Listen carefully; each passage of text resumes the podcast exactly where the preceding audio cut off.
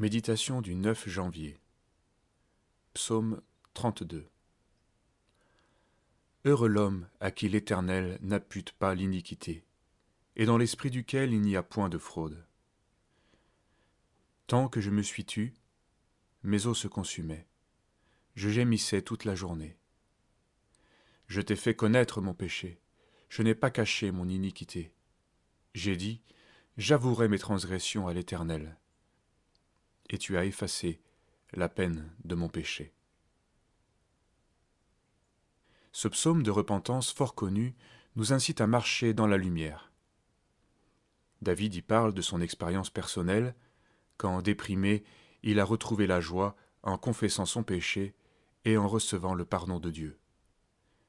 Nous devons nous préserver d'un mécanisme de pensée qui lierait toute dépression à un péché resté caché. Mais il est vrai qu'il existe un dessèchement spirituel, voire physique, qui peut être lié à une faute gardée sous silence.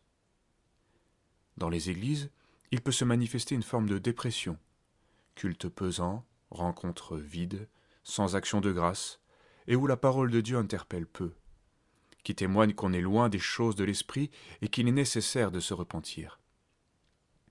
Heureux l'homme, dans l'esprit duquel il n'y a point de fraude. L'homme religieux se laisse facilement tromper par son propre cœur. Il cache ses intentions et adopte la religion de la bonne attitude. Il conserve des haines, des intérêts déguisés.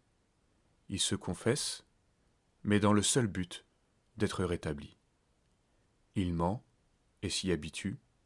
Sa conscience ne le reprend plus. Bientôt il se retrouvera dans un état de sommeil spirituel ou alors sous le poids de l'accusation et de la crainte notamment celle d'être découvert.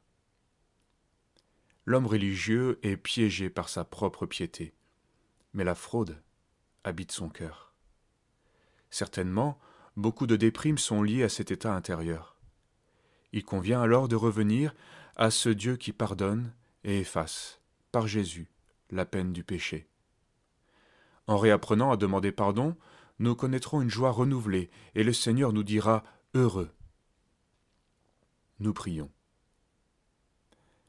Seigneur, Dieu Père, toi qui connais nos cœurs mieux que nous-mêmes, nous te demandons s'il y a de la fraude dans nos âmes, de nous le montrer, de nous inspirer par ta vérité et de nous en purifier.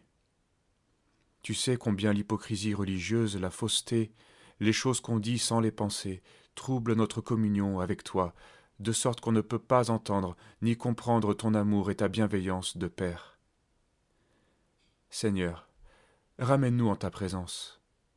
Ramène-nous dans ta foi, nous avons tant besoin d'être exaucés, d'être conduits.